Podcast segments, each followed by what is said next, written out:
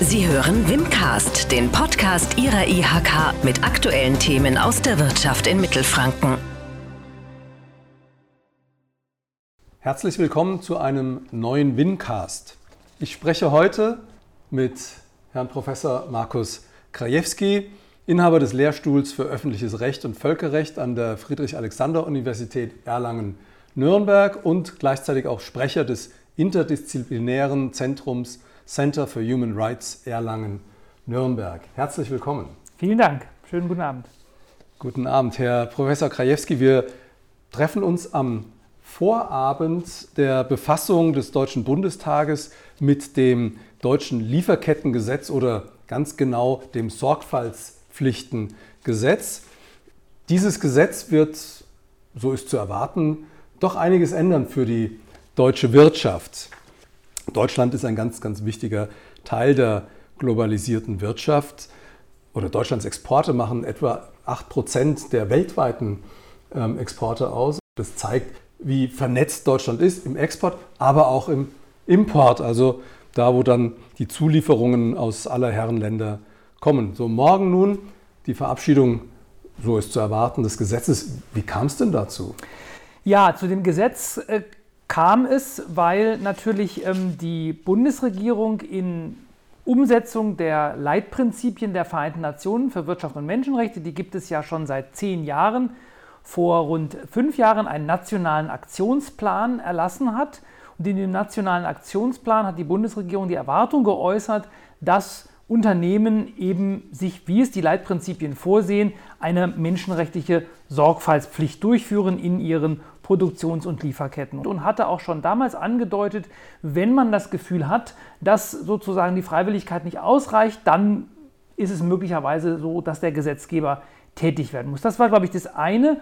Ähm, und dann gibt es allerdings auch, das darf man, glaube ich, auch nicht unterschätzen, schon seit einigen Jahren eine doch sehr ähm, bunte, lautstarke, aber, glaube ich, auch wirkmächtige ähm, zivilgesellschaftliche Bewegung, die sogenannte Initiative Lieferkettengesetz, wo wir Gewerkschaften, Kirchen, Dritte Weltorganisationen drin haben, die aber auch schon seit eben äh, ein, zwei Jahren da ganz mächtig trommeln. Und das kam so ein bisschen zusammen. Und ich glaube, wenn ich das so einschätze, war da doch auch die Bundesregierung und vielleicht auch die Wirtschaft sogar selbst überrascht, als herauskam, dass doch ja, weniger als ein Fünftel der deutschen Unternehmen, also der Unternehmen, um die es ging, das sind Unternehmen ab 500 Mitarbeiterinnen und Mitarbeiter, auf einer freiwilligen Ebene sozusagen sich dieser menschenrechtlichen Sorgfalt äh, ähm, auf, da auf den Weg gemacht haben. Und da hat man dann gesagt, gut, wenn das so ist, dann ähm, soll es ein Gesetz geben. Das hatte man auch im Koalitionsvertrag schon vereinbart. Und dann ging allerdings natürlich der große Streit los, ja, was für ein Gesetz soll das denn sein? Und ähm, da gab es dann auch eine Auseinandersetzung innerhalb der Bundesregierung, die jetzt eben erst vor wenigen Monaten äh, zu, zu, Ende geführt wurde. Da muss ich gleich mal einhaken. Die Bundesregierung ähm, sagt, dass die Unternehmen eine globale Verantwortung für die Achtung von Menschenrechten haben. Die Menschenrechte verpflichten die nicht eigentlich äh, zunächst und allein äh, Staaten? So ist es. Also die Bundesregierung sagt das nicht allein, sondern das ist ein globaler Konsens.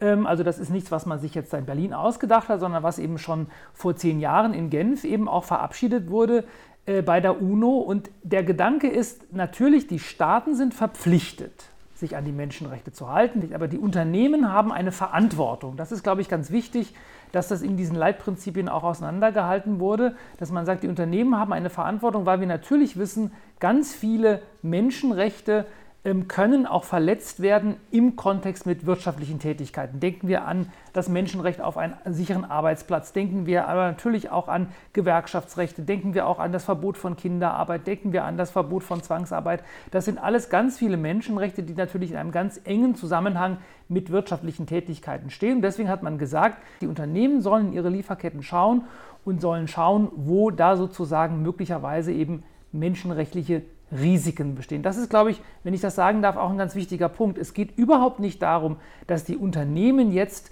weltweit für die Einhaltung der Menschenrechte zuständig wären, sondern die Unternehmen sollen hinschauen und sagen, okay, wo in meiner Lieferkette, in meiner Produktionskette sind eigentlich besonders schwerwiegende Risiken? Und da soll man genau hinschauen und was tun.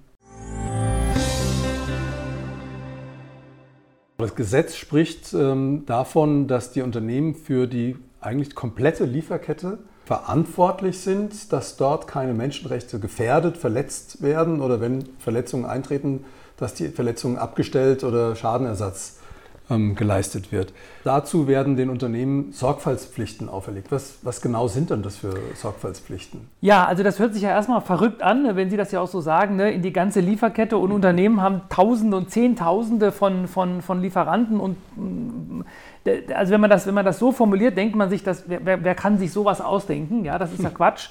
Der Punkt ist, es geht ja, wie gesagt, es geht um Sorgfalt. Und Sorgfalt sagt ja immer auch, ich muss mir überlegen, zunächst einmal muss ich mir überlegen, wo bestehen eigentlich Risiken? Ja? Und da muss ich jetzt natürlich mir die Frage stellen, wo kommen eigentlich meine Produkte her? Jetzt bei vielen Produkten weiß man das, bei manchen muss man es vielleicht auch erst herausbekommen.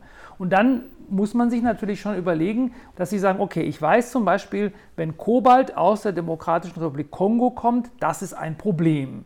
Wenn dagegen, äh, ich sage jetzt mal, die Steinkohle aus ähm, Frankreich kommt, dann ist es nicht so ein Problem. Ich glaube, aus Frankreich kommt keine Steinkohle mehr. Aber äh, jetzt mal so als Beispiel. Ne? Also es gibt natürlich, es geht gar nicht darum, dass man jetzt sich alles anschaut, sondern dass man sich überlegt, wo sind eigentlich ganz spezielle, auch bekannte Risiken in meiner Liefer- und Produktionskette. Im Textilbereich wissen wir das, wer in Pakistan und Bangladesch und Südostasien fertigen lässt, da gibt es oft Probleme mit den Arbeitsstandards, mit den Arbeitsschutzstandards. Das wissen wir einfach, das wissen auch die Unternehmen. Ja. In anderen Bereichen ähm, wissen wir aber auch, dass es keine Probleme gibt. Die Herausforderung, die Lieferkette zu überblicken, ist, Sie hatten es gesagt, bei bestimmten Stoffen liegt es näher, dass man sagt, das könnte problematisch sein. In anderen Bereichen liegt es vielleicht nicht so sehr auf der Hand. Das ist gerade für Unternehmen, die nicht so groß sind, ähm, vielleicht noch viel, viel, viel schwieriger, als es nicht eh schon auch für die großen Unternehmen schwierig ist. Da ging ein, ein großes ähm, Durchatmen eigentlich erstmal durch die, durch die Landschaft, als es hieß, naja, das gilt nur für große Unternehmen, dieses Gesetz. Also große Unternehmen Ab 3000 Mitarbeiter sollen erfasst sein ab dem 01.01.2023 und ein Jahr später, ab dem 01.01.2024, dann Unternehmen mit mehr als 1000 Mitarbeitern. Sind jetzt kleine mittelständische Unternehmen aus dem Schneider dadurch? Also aus dem Schneider sind sie sicherlich nicht, weil sie natürlich selber ihrerseits auch Teil von Liefer- und Produktionsketten und Zusammenhängen sind. Das, also die Erwartungen, die man hat, und ich glaube, das ist auch sehr realistisch, dass viele der Großen natürlich diese Pflichten an die kleineren weitergeben werden, dass man sagt, bitte, du lieferst mir zu, du bist mein unmittelbarer Lieferant, aber ich muss in die gesamte Lieferkette schauen, du musst mir zusichern, dass es in deiner Lieferkette auch keine Probleme gibt. Also ich glaube, es ist in der Praxis natürlich macht es einen Unterschied. Ähm, ähm, ob man sozusagen wegen Verstoßes gegen das Gesetz ein Bußgeld bekommt. Das, da sind ja, da diese, kommen wir gleich noch Genau, drauf. da kommen wir gleich noch drauf. Also da kann man sagen, sind die Kleinen vielleicht aus dem Schneider, aber in der Praxis wird es so sein, dass da natürlich Standards weitergeben werden. Das ist ja heute auch schon so. Da sind es eben nicht menschenrechtliche Sorgfaltsstandards, sondern sind es halt andere Standards, die weitergegeben werden, wenn es um Geldwäsche geht oder um andere äh, Sorgfaltspflichten, die Unternehmen ja heute auch schon machen müssen. Die werden ja dann auch teilweise einfach weitergegeben.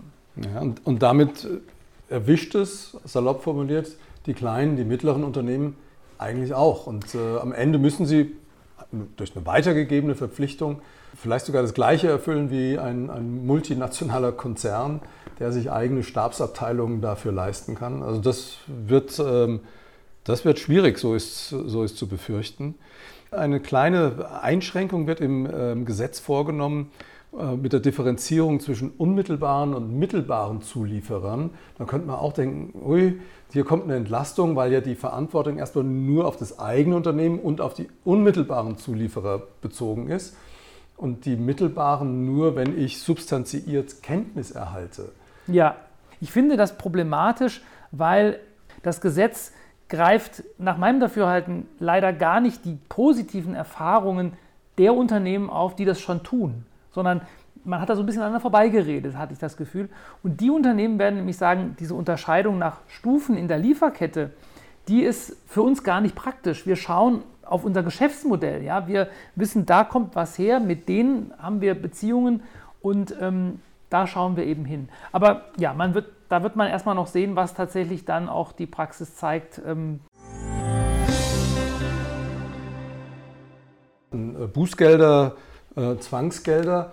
Ähm, das ist ja durchaus ein scharfes Schwert, was da in das äh, Gesetz reingeschrieben wird. Ähm, Das ist also jetzt nicht eine, eine wie, soll ich sagen, ähm, unverbindlich, dass ich Sorgfaltspflichten erfüllen soll, wenn ich unmittelbar unter das Gesetz falle, sondern da wird schon auch straff sanktioniert. Das Bundesamt für Wirtschaft und Ausfuhrkontrolle wird beauftragt, das zu kontrollieren. Da wird wenn ich es richtig verstanden habe, auch personell richtig aufgerüstet ja, werden. Ist richtig, genau, ja. Und äh, wenn die jemanden erwischen, wo es angeblich nicht ausreichend ist, was gemacht wird, dann können Bußgelder verhängt werden. Ja, genau. Also das ist, dass das Gesetz kommt mit einer, mit einer scharfen Ansage daher. Also es hat, es hat einen strammen Bußgeldkatalog. Jetzt würde ich aus einer, einer menschenrechtlichen Perspektive sagen, das ist auch richtig, denn wir reden ja jetzt hier nicht über irgendwie äh, Kavaliersdelikte am Ende des Tages, sondern es sind eben Menschenrechtsverletzungen, um die es da geht. Das werden auch nicht äh, irgendwelche, ähm, was weiß ich, Ordnungsämter machen, sondern eben das Bundesamt für Außenwirtschaft äh, und ähm, die werden personell aufgestockt. Ich habe jetzt vergessen, aber es sind, glaube ich, 50 oder so um die Planstellen, ja, die da dazukommen. Signifikant. Ja. Signifikant. Also man kann schon damit rechnen, dass da auch einiges kommt. Ob die dann gleich im ersten Schritt Bußgelder verhängen werden, das wird man mal sehen, oder ob sie erstmal sozusagen verwaltungsrechtlich nachfordern das muss man mal abwarten. Aber am Ende ist klar, das ist jetzt kein nice to have, ja, sondern das ist, wenn man sich da auch dauerhaft verschließt, dann kann das teuer werden. Ja, bis zu 2% des durchschnittlichen Jahresumsatzes weltweit. Ja. Also es ist ja, ja. Äh, kein, kein Pappenstiel. Das ist kein Pappenstiel, also das geht schon so ein bisschen in die Richtung auch von so Kartellrechtsverstößen. Äh, ja.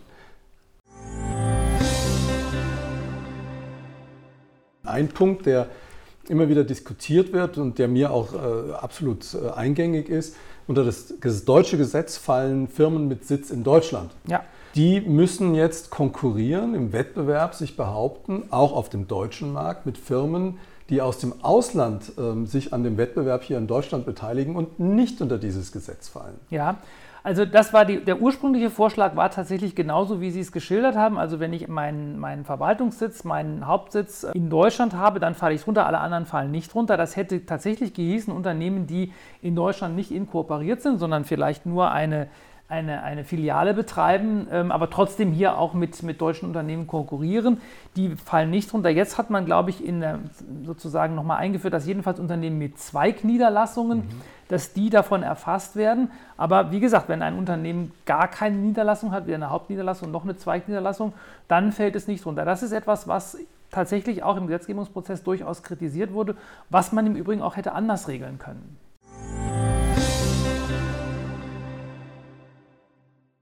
Sie waren als äh, Experte eingeladen bei der Anhörung des Bundestagsausschusses Arbeit und Soziales Mitte Mai zum Lieferkettengesetz und äh, haben dort gesagt, dass äh, sich das Gesetz in der vorgelegten Fassung als mittelstandsfeindlich erweisen kann.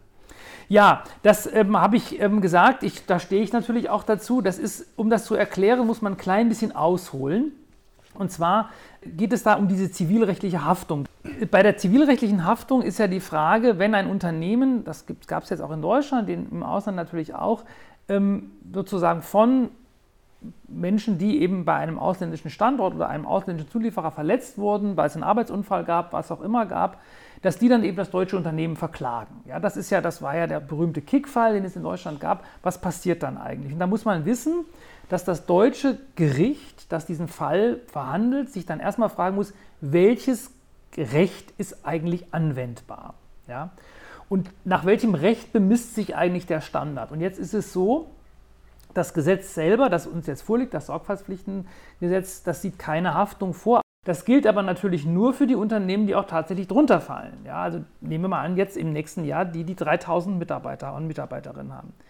Für die kleineren gilt das nicht. Das heißt, die müssen möglicherweise sich nach pakistanischem Recht, indischem Recht, brasilianischem Recht oder was auch immer verteidigen. Ähm, denn das ist das Recht, das eigentlich zur Anwendung kommt.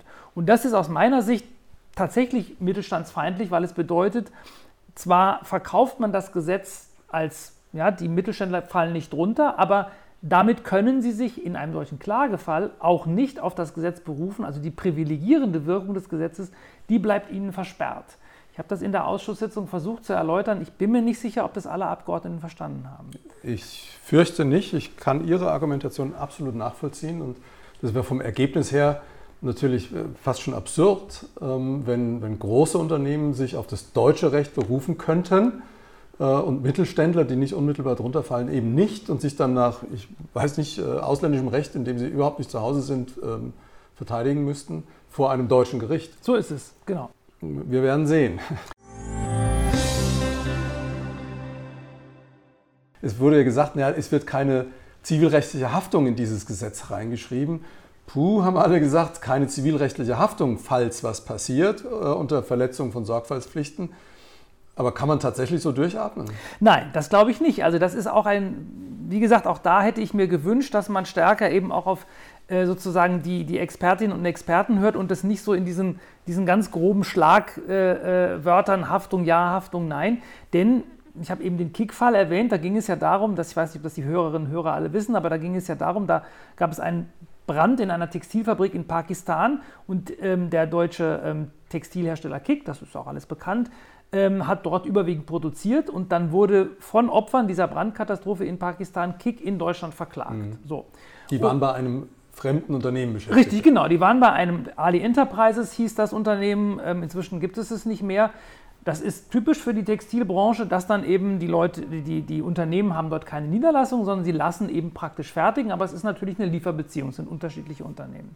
Die haben also geklagt beim Landgericht Dortmund und das Landgericht Dortmund macht das, was immer dann gemacht wird, wenn jemand einen Deutschen, ein deutsches Unternehmen oder ein, auch eine deutsche Privatperson verklagt, weil im Ausland eine ja, ein Schaden eingetreten ist. Und dann wird gefragt, welches Recht ist anwendbar? Das ausländische Recht ist anwendbar. Das ist im europäischen Recht so geregelt. Und das ist pakistanisches Recht. Ja.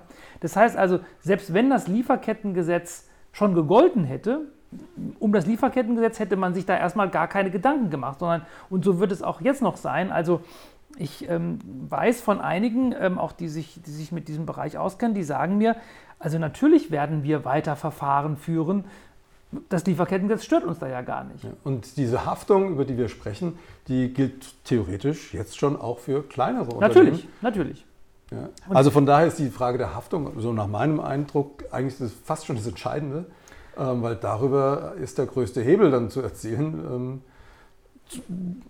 Zu Recht oder zu Unrecht, ähm, mit welchen Ergebnissen auch immer, aber das ist natürlich auch ein ganz scharfes Schwert. Genau, die Haftung ist ein scharfes Schwert und deswegen hätte, man sich, hätte ich mir auch gewünscht, dass man das offen ausspricht und sagt, ja, wie, wie, wie wollen wir denn Haftung in Zukunft regeln? Mhm. Und ich finde, wenn man sagt, man stellt Sorgfaltspflichten auf in einem Gesetz, dann ist es doch eigentlich richtig zu sagen, wer diese Sorgfaltspflichten verletzt und dadurch einen Schaden verursacht, der haftet auch. Das ist ja ganz normal ähm, und ich würde sogar sagen, es ist einem deutschen Unternehmen wäre es sogar eher gedient, wenn man sagen würde, du haftest nicht nach irgendeinem fremden Recht, das du vielleicht gar nicht kennst oder musst nach der Rechtsprechung eines, äh, was weiß ich, US-amerikanischen oder brasilianischen Gerichts, das, das ist ja auch teuer für die Unternehmen, sondern wenn man dem gesagt hätte, bitte, du haftest nach dem Sorgfaltspflichtengesetz, das ist ein deutsches Gesetz, da kannst du deinen Juristinnen und deine Anwälte drauf ansetzen und die können das studieren und das macht dein Haftungsrisiko überschaubar. Jetzt hat man kein Haftungsrisiko nach dem Lieferkettengesetz selbst, aber man hat weiterhin das allgemeine, in vielerlei Hinsicht unüberschaubare Haftungsrisiko. Das ist jetzt ein deutsches Gesetz, das kommen wird. Äh, auf europäischer Ebene ähm, gibt es ja auch Überlegungen zu einem, EU-Lieferkettengesetz oder einer, einer Richtlinie, die dann umgesetzt werden muss. Ähm, da gibt es ja auch schon einen Vorschlag aus dem EU-Parlament heraus.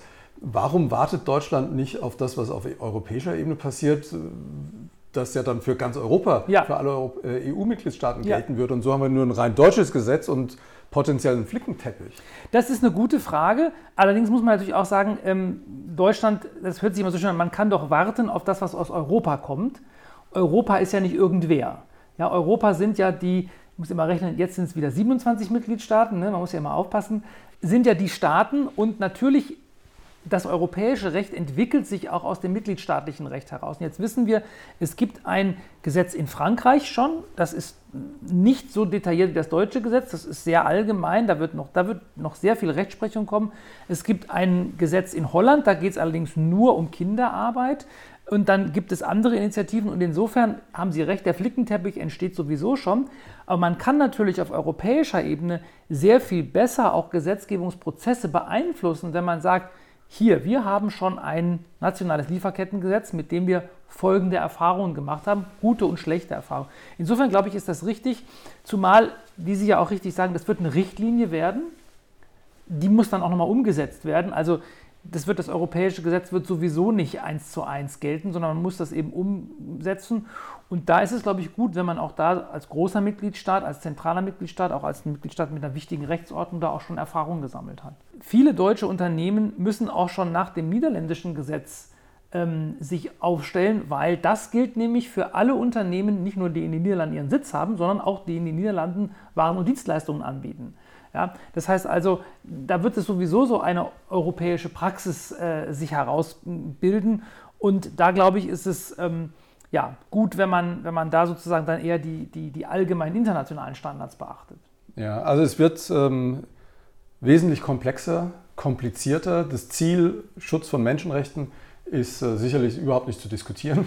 Die Frage ist, wie die Umsetzung passiert, wie gerade kleine mittelständische Unternehmen hier in die Haftung genommen werden auch und ähm, wie die unterstützt werden können ähm, dabei. Das ist ein Thema, was jetzt im Gesetzgebungsverfahren natürlich überhaupt nicht äh, vorkam. Wie, wie sieht denn eigentlich die Unterstützung aus? Auch da hätten sich viele, auch wir als IHK, gewünscht, dass äh, seitens der Bundesregierung noch mehr an Unterstützungsmaßnahmen auf den Weg gebracht wird. Aber das ist etwas, was im weiteren Fortgang von uns auch weiterhin eingefordert wird. Wir als IHK stehen unseren Mitgliedsunternehmen selbstverständlich beratend zur Seite mit den verschiedensten Angeboten ähm, um sich darauf vorzubereiten, auf das, was kommt. Man kann eigentlich nur allen raten, groß wie klein, setzt euch auseinander mit dem Thema. Das kommt, um zu bleiben. So ist es wohl Unbedingt. zu erwarten. Ja, also das, das glaube ich auch. Also man setzt euch auseinander mit dem Thema und ähm, ich glaube auch, es ist letztlich ist es gar nicht so kompliziert. Also in einer Anhörung sagte mal ein Unternehmer aus Oldenburg, letztlich ist es eine Frage des gesunden Menschenverstands. Und ich fand das eigentlich einen ganz guten Ansatz zu sagen, jeder, der kennt doch seine, seine Produkte, der weiß ungefähr, wo das herkommt und der kann sich einmal hinsetzen und überlegen, okay, wo könnte denn ein Problem sein? Dann muss man sich natürlich mit Expertinnen und Experten treffen und also ich glaube nicht, dass das Lieferkettengesetz jetzt sozusagen dazu führt, dass die deutschen Unternehmen sich aus der Welt zurückziehen werden. Ganz im Gegenteil, wir wissen ja auch, dass viele deutsche Unternehmen global auch schon mit sehr guten Standards produzieren. Also ich glaube, da braucht sich auch niemand verstecken, aber völlig richtig, man muss sich damit auseinandersetzen und ist eine neue Thematik, klar. Ähm, und da sind auch sicherlich viele, ja, soll man das sagen, vielleicht auch neue Begriffe, die da auf einen zukommen. Und da ist es gut, wenn natürlich ähm, auch die, die, die Wirtschaftsverbände, auch die Kammern, ähm, da Beratungsangebote vorhalten. Na dann äh, schauen wir mal, ob wir mit gesundem Menschenverstand alleine zurechtkommen. Ich fürchte fast nicht. Ähm, Gut, ein paar Juristen werden Sie auch brauchen. Ein paar Juristen wird es wahrscheinlich auch brauchen und das Bundesamt für Ausfuhr und Wirtschaft wird auch zu überzeugen sein und das Argument des gesunden Menschenverstandes wird dabei wohl nicht ausreichen. Aber auf jeden Fall danke ich Ihnen sehr herzlich, Herr Professor Krajewski, ähm, für das Gespräch. Ich fand es sehr, sehr interessant, hat mir Spaß gemacht. Herzlichen Dank und wir werden an diesem Thema dranbleiben und auch wir werden hierzu im Kontakt bleiben. Herzlichen Dank. Vielen Dank, sehr gerne. Das war Wimcast, der Podcast der Industrie- und Handelskammer Nürnberg für Mittelfranken.